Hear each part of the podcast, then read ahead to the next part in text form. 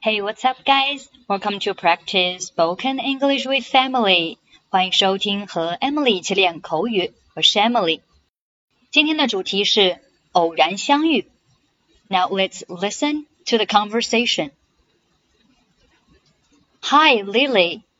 It's so nice to see you again. Me too. This winter holiday was especially long. What have you done? Nothing special. I read a couple of books, which I have been longing for. How about you? You know, I like traveling. I made good use of this long vacation and enjoyed myself. Okay, let's take a look at the conversation. Hi, Lily. It's so nice to see you again. Hi, Lily. 能再一次见到你真好。 See you again 就是再一次见到你。Me too，我也是。This winter holiday was especially long。这个寒假时间尤其长。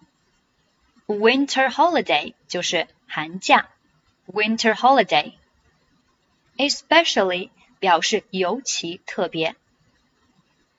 这个寒假尤其长。What have you done?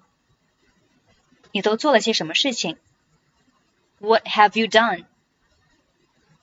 Nothing special. 没什么特别的。I read a couple of books which I have been longing for. 我读了一些我一直想要读的书。这里的 R E A D 它是一个过去式，所以我们读作 read。I read a couple of books. A cup of 就是一些。我读了一些书，什么样的书呢？Which I have been longing for。这里 long for 表示渴望什么什么。我读了一些我一直想要读的书。How about you？你呢？You know, I like traveling。你知道的，我喜欢旅游。I made good use of this long vacation and enjoyed myself.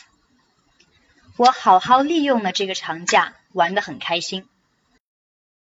Make use of 就是利用，make good use of 就是好好利用，enjoy oneself 就是玩得开心，enjoy oneself。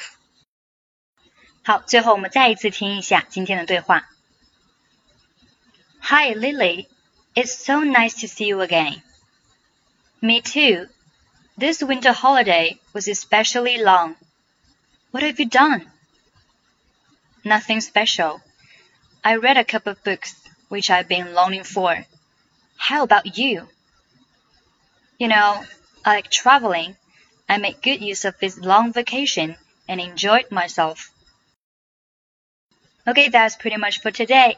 欢迎关注微信公众号“英语主播 Emily”，在公众号里回复“节目”两个字，即可加入本期节目的跟读版本以及语音打分。I'm Emily. I'll see you next time. 拜拜。